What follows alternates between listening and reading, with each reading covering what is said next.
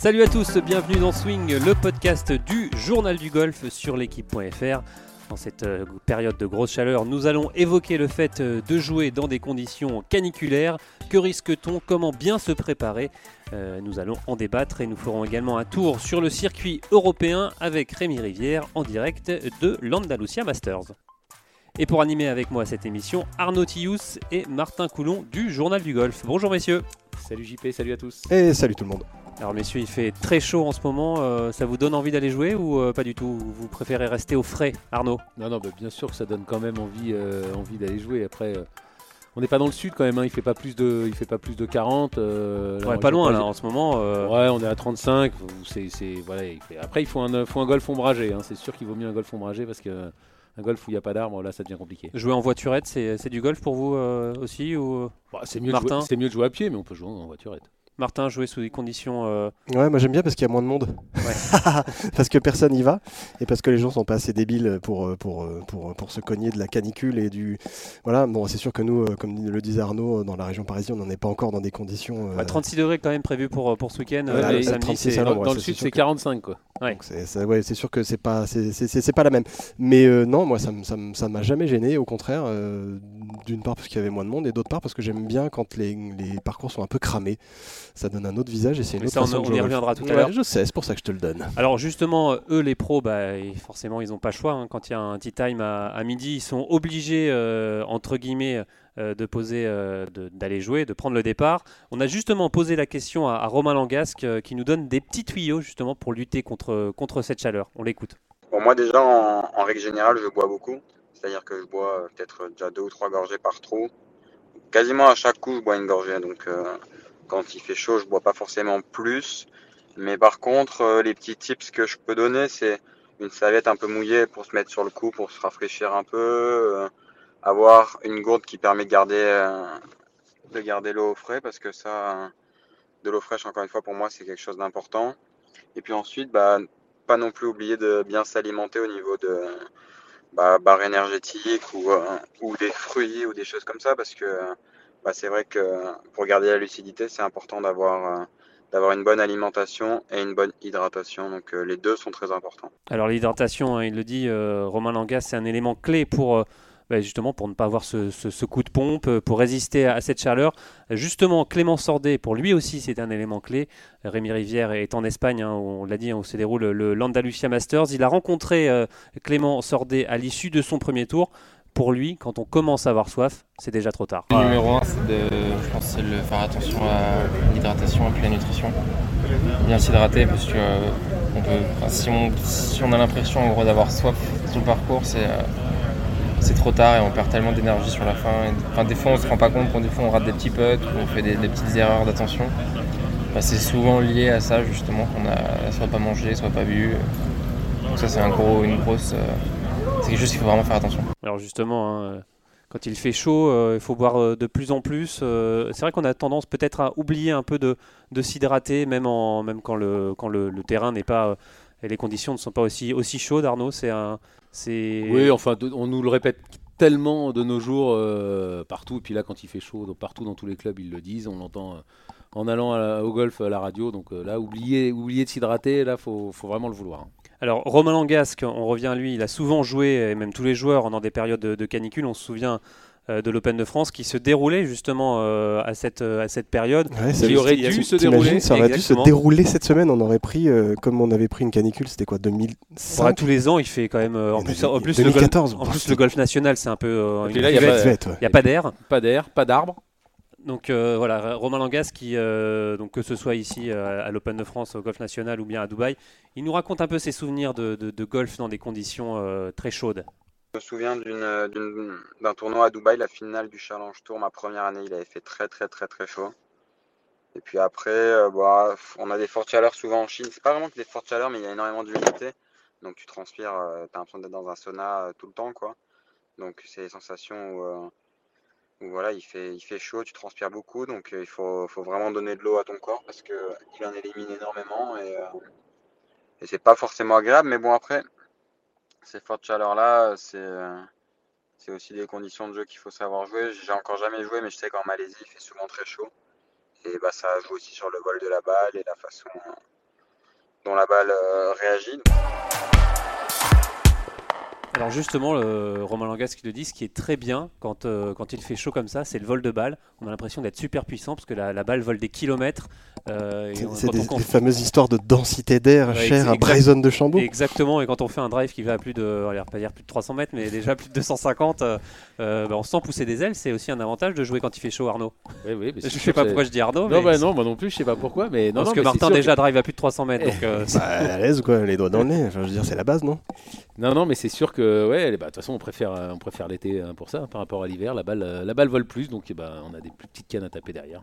Il y a quand Ouais, même des points positifs, il ne peut pas y avoir que des points négatifs. C'est un, ensemble parce que as, évidemment, tu as des terrains qui sont beaucoup plus secs, j'enfonce des portes ouvertes. Et ça, on y reviendra plus tard. gigantesques. Je sais bien, mais c'est le style de jeu qui, euh, qui, qui change au-delà du fait que la balle vole plus loin. C'est un terrain qui est plus, qui est plus, qui est plus ferme, donc il faut aussi s'adapter à ça. Les contacts de balle, bah, ils deviennent prépondérants parce que si tu, si tu l'as touché un peu avant, bah, ça rebondit dans tous les sens et tu fais des tops euh, sur des, des parcours très cramés.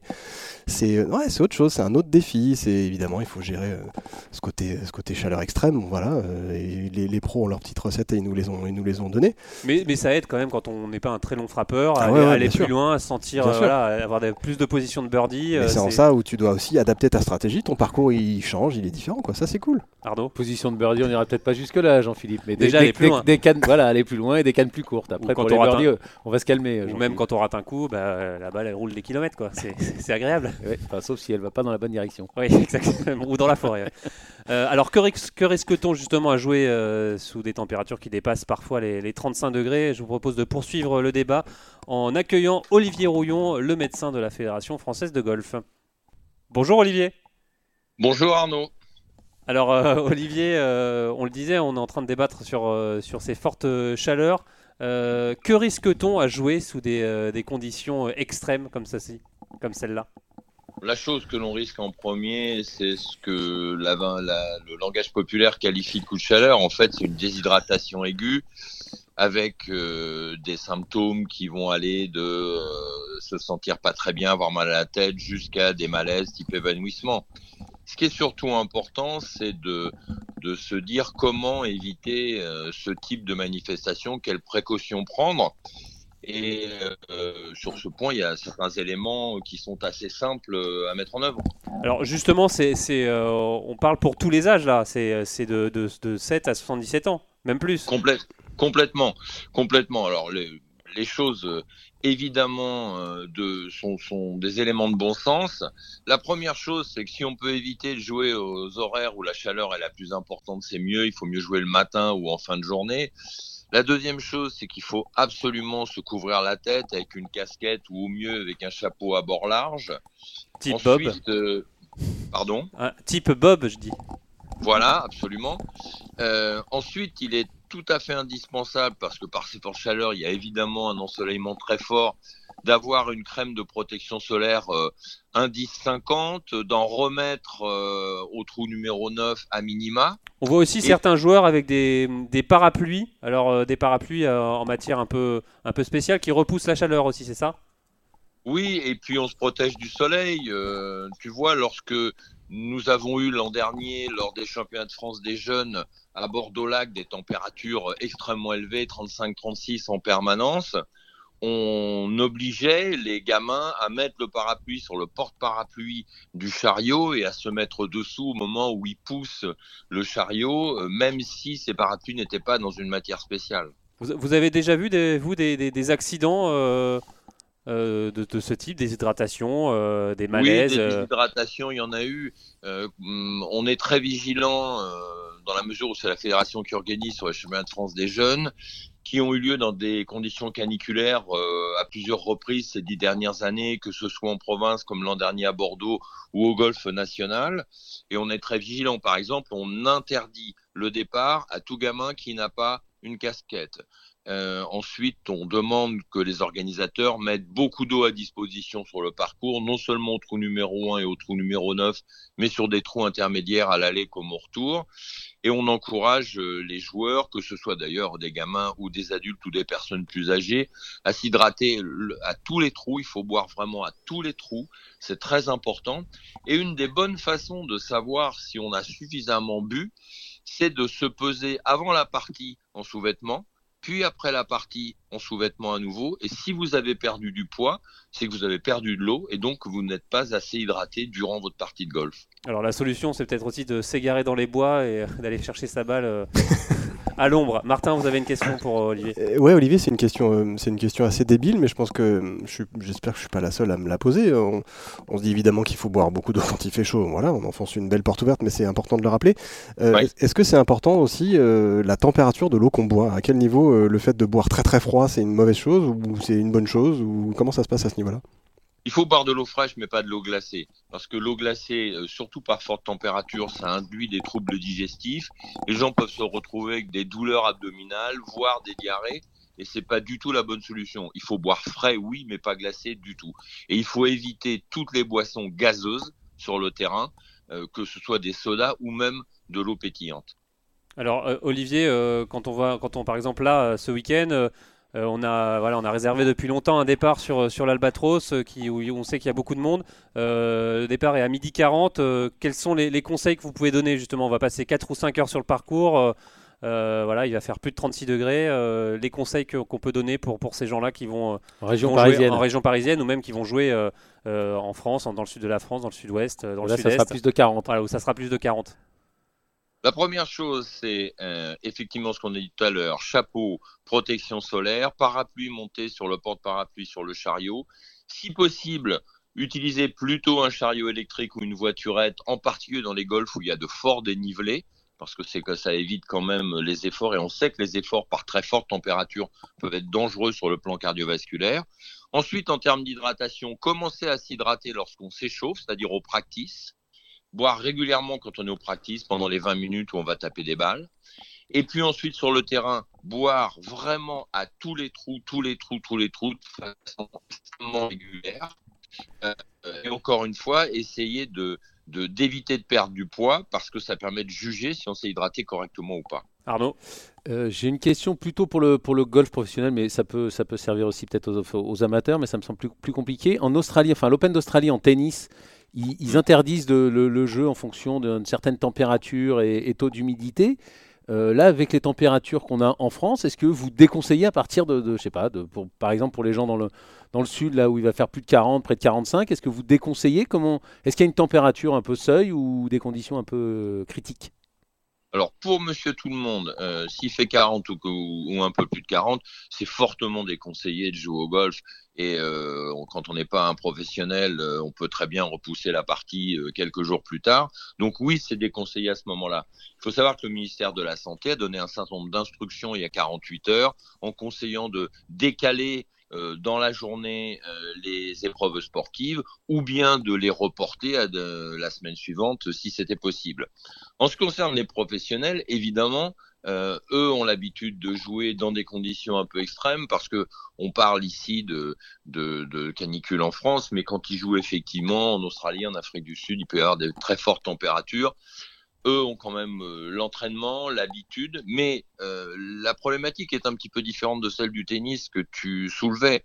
Sur un cours de tennis en bas, euh, avec les tribunes, s'il n'y a pas euh, de, de toit, on se retrouve avec des températures qui sont très importantes, il n'y a pas du tout d'air, euh, le ressenti est vraiment très très désagréable, et on sait que un taux d'humidité très important est néfaste quand en plus il fait très chaud. Ça donne peut-être un sentiment euh, de, moindre inconfort, mais c'est tout à fait néfaste sur le plan cardiovasculaire là aussi. Eh bien, merci beaucoup, euh, Olivier Rouillon. Vous rappelle, hein, vous êtes le médecin de la Fédération française de golf. Merci pour tous ces conseils et à bientôt. Merci à vous, à bientôt, au revoir. Alors, messieurs, hein, on- voilà, ça va être très chaud euh, ce week-end et il n'y a pas que les joueurs qui souffrent. hein. Le terrain, les terrains aussi euh, souffrent aussi. Euh, et justement, je vous propose de joindre tout de suite euh, Stéphane Rouen, qui est greenkeeper et responsable euh, de l'entreprise euh, GK euh, Consulting. En fait, c'est du consulting. GK. GK comme greenkeeper. Ah, yeah. Good. Voilà, il va nous expliquer un peu en, en quoi le terrain souffre et pourquoi, quand parfois on a des terrains qui sont un peu grillés, ben, finalement c'est pas si grave. Bonjour Stéphane. Bonjour JP. Alors Stéphane, on en parlait. euh, Est-ce que c'est normal de voir des terrains qui sont qui sont grillés, qui sont marrons, qui sont euh, qui sont qui ne Oui, sont pas oui, verts euh, tout simplement? Tout, tout- tout à fait. Bon, déjà, vert, c'est juste un, un choix esthétique, enfin un choix. c'est une notion esthétique. C'est pas ce qui est le plus important dans le golf, mais effectivement, en fonction de la nature du sol, euh, de la disponibilité ou pas de, système d'arrosage et, et d'eau, de la nature, de, de, du type de graminées et aussi de l'exposition, est-ce que c'est en forêt ou pas en forêt, on va pouvoir trouver, selon les golfs, bah, des choses plus ou moins disparates. Et il faut l'accepter. Euh, et tous les collègues greenkeepers euh, bah, font ce qu'il faut pour essayer que ça soit le moins pire possible. Donc, euh, quand ils ont des sols très très très difficiles et qu'ils n'ont pas d'arrosage, ils vont avoir tendance à moins tondre, à essayer d'économiser un petit peu le, le, le, gazon, de laisser pousser. Donc, il faudra être indulgent. Euh, voilà, euh, de toute façon, on ne cueille pas la balle, hein, donc euh, peu importe s'il y a beaucoup de gazon ou pas beaucoup de gazon, que, il faut voilà, il faut il faut jouer le parcours tel qu'il est. Alors vous, vous avez eu dans votre expérience de greenkeeper euh, des, des, remarques de membres, de, de joueurs qui disaient ah, je comprends pas, là le, le, le fairway il est pas vert, ça me plaît pas. Ça vous est déjà arrivé? Oui. Oui, tout à fait, mais c'est ce qu'on appelle un peu le syndrome magazine et télévision, puisque tout ce qu'on voit à la télé ou dans les magazines, c'est souvent euh, des, magnifiques photos, euh, tondues en damier, bien vert. Euh, il faut savoir que, que les, les, parcours les plus beaux sont pas forcément les, les plus verts. Si on va jouer on parle souvent des links qui sont sur du sable, hein, mais aujourd'hui, euh, des grands golfs comme Chantilly, euh, Morfontaine, euh, Fontainebleau font exprès aussi de, de, garder aussi cet esprit le plus naturel possible et d'avoir des couleurs différentes en fonction des, des saisons. Et ça n'empêche pas, mais vraiment pas du tout de jouer au golf. Alors, les, les, conditions forcément de, de jeu sont, sont même euh, différentes. Martin, vous, vous, aviez une question vous... euh, Ouais, ouais, ouais. ouais. C'est tout simplement pour, ça, pour savoir pardon, si c'était plus euh, compliqué d'entretenir un parcours l'été que, que l'hiver. Quels sont les. C'est quoi les défis en fait de l'été évidemment à part euh, ah, les, les, défis vont, vont, vraiment se concentrer sur le, le maintien des greens puisque en fin de compte le green keeping on peut le résumer de façon assez simple L'hiver, on essaye de combattre l'excès d'eau par des, travaux d'aération, euh, des, des, des top dressing, des choses comme ça. Et l'été, on, essaye d'avoir, au contraire, de l'eau, éviter que ça sèche. Donc, euh, euh, c'est pas plus compliqué, c'est totalement différent. C'est pas les mêmes opérations. C'est-à-dire qu'on va plus travailler sur euh, de l'anticipation avec des produits, des agents mouillants, être à l'affût la, de la station météo par exemple, euh, sans rentrer dans les grands détails, en ce moment, on atteint euh, dans l'ouest, de, nord-ouest de la France, des ETP aux alentours. Donc, l'ETP, c'est l'évapotranspiration potentielle, c'est potentiellement le nombre de millimètres qu'on perd par jour. On perd en gros, là, 6 à 7 millimètres en ce moment-là, par jour. Donc, si on voulait réapporter à la plante autant de millimètres, il faudrait apporter euh, 7 millimètres d'eau. Et, donc, ça, pour, donner une notion aux auditeurs, euh, 1 mm d'eau, euh, en gros, euh, à l'hectare, c'est 10 mètres cubes. Ouais, c'est énorme. Voilà. Donc euh, voilà, plus on multiplie la surface, les fairways, les colliers, les départs, chaque golf a, a une réserve d'eau, euh, soit par forage, soit donc il faut il faut la calculer, l'économiser. Et le grand défi des greenkeepers va être de, de gérer la quantité d'eau disponible pour pouvoir faire tout l'été.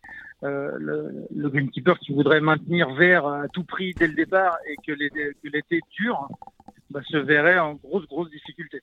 C'est une période, euh, l'été, c'est une période plus compliquée que Martin l'a dit que l'hiver, mais que le printemps, c'est une période redoutée pour, le, pour un greenkeeper sur un parcours de golf?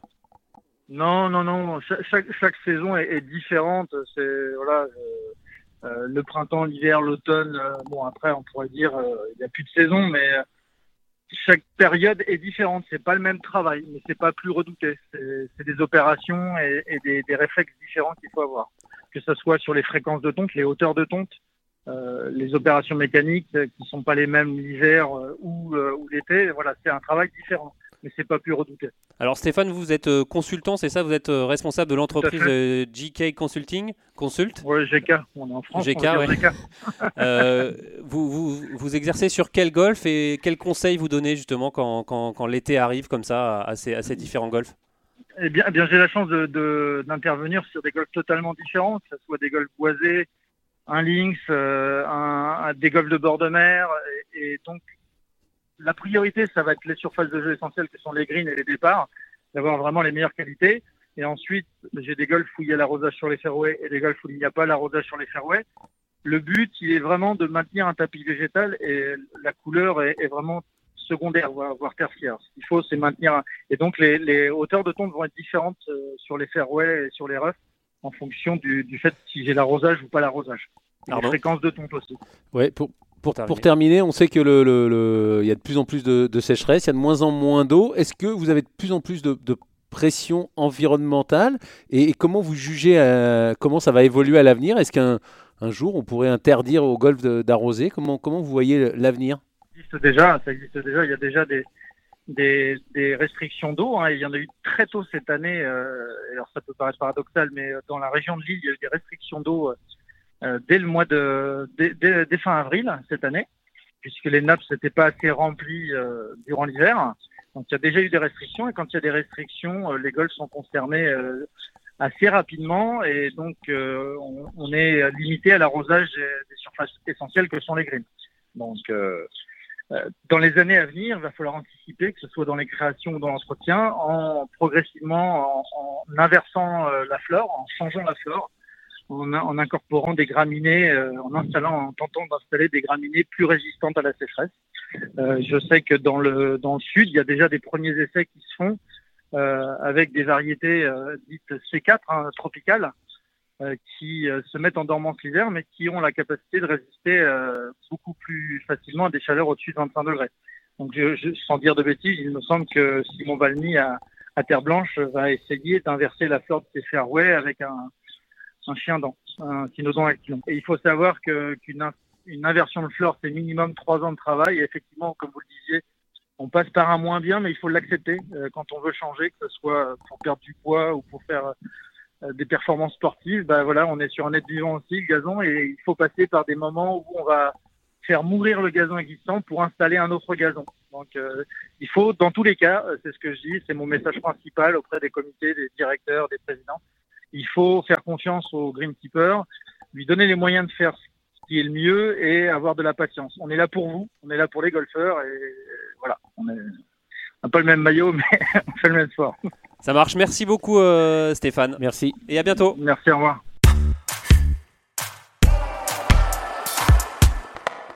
Allez, vous êtes toujours à l'écoute de Swing, le podcast du journal du golf sur l'équipe.fr et on va continuer à parler de chaleur avec euh, Rémi River. On va prendre tout de suite la direction de l'Espagne où se déroule cette semaine l'Andalusia Masters et Rémi Rivière est en direct pour le L'usurpateur. est en direct pour le journal Ça devait du être l'Open de France. Bonjour Rémi. Bonjour. Alors Rémi, déjà, est-ce qu'il fait chaud chez vous? Alors oui, euh, le traditionnel point météo, euh, Jean-Philippe, c'est ça. Oui, il fait très chaud euh, à Valderrama. Il fait, euh, je sais pas, aux alentours de 26-27, mais surtout, Ça va euh, on est près de la mer, Jean-Philippe, pour rien vous cacher. Donc il y a de l'air et Ah. ça, ça fait, euh, ça fait plaisir. Est-ce que vous êtes parti faire du bateau alors du coup? C'est le traditionnel Euh, non, point tourisme. Je, suis pas du tout parti faire de, du, du bateau. Euh, J'aurais bien aimé prendre la mer aujourd'hui, mais on est plutôt sur la terre à Valderrama. Bah, et- c'est- Il y a un beau tournoi à suivre quand même. hein. En plus, je rappelle, un tournoi qui nous a volé notre date. Alors euh, Arnaud, euh, calmez-vous, on va en parler tout de suite. Euh, Rémi, justement, on en parlait. euh, cette semaine, normalement, devait se dérouler l'Open de France au Golf National, qui a été remplacé donc par ce euh, Andalusia Masters. Euh, est-ce que ça fait, ça fait bizarre pour les joueurs français? Qu'est-ce que, Est-ce que vous avez eu des petites réactions euh, à ce sujet-là? Oui, alors c'est sûr que ils peuvent pas s'empêcher d'y penser. Hein. J'en ai discuté avec euh, euh, la plupart d'entre eux, euh, Clément Sordet, Victor Pérez notamment. Euh, ils sont ils sont tous d'accord pour dire que c'est bizarre d'être à Malaga et de pas être à, à Paris ce week-end, cette semaine. Après euh, après le changement de date est acté depuis longtemps, ils s'y sont faits et euh, et de toute façon euh, ils ont tous dit qu'il fallait faire avec. On pense, enfin moi je pense surtout euh, pour la petite anecdote, on a vu euh, Sergio Garcia en conférence de presse euh, hier et un journaliste lui a demandé s'il était satisfait de cette nouvelle date et il a répondu que oui, mais sans citer une seule fois l'Open de France. Donc vous l'avez compris, ici il n'y a que les Français qui, qui pensent au golf national, pas les autres. Ouais, enfin, je pense qu'il y pense, hein, Sergio, mais il n'a pas envie d'en parler. Mais je pense qu'il il sait quand même que là-dessus, il, il- il sait qu'il a piqué la date de l'Open de France. Il est pas bête. Alors évidemment il y a, a l'influence de Sergio Garcia, même s'il ne fait pas partie euh, du conseil des, joueurs du board auprès du tour, il reste un joueur majeur du, circuit.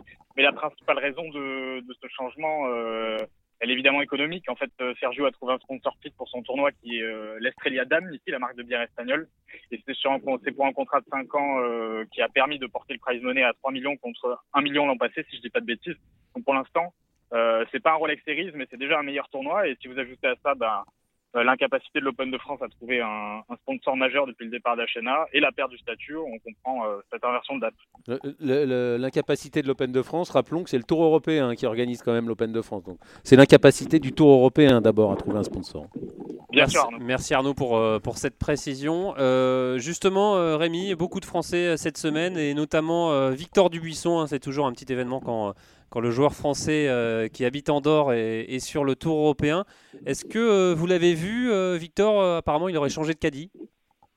Alors, j'ai bien cherché Victor hier et aujourd'hui, et figurez-vous que je ne l'ai pas trouvé. par contre, j'ai croisé son ancien caddie, Marc Dufy, qui, se baladait hier seul près du, du putting green.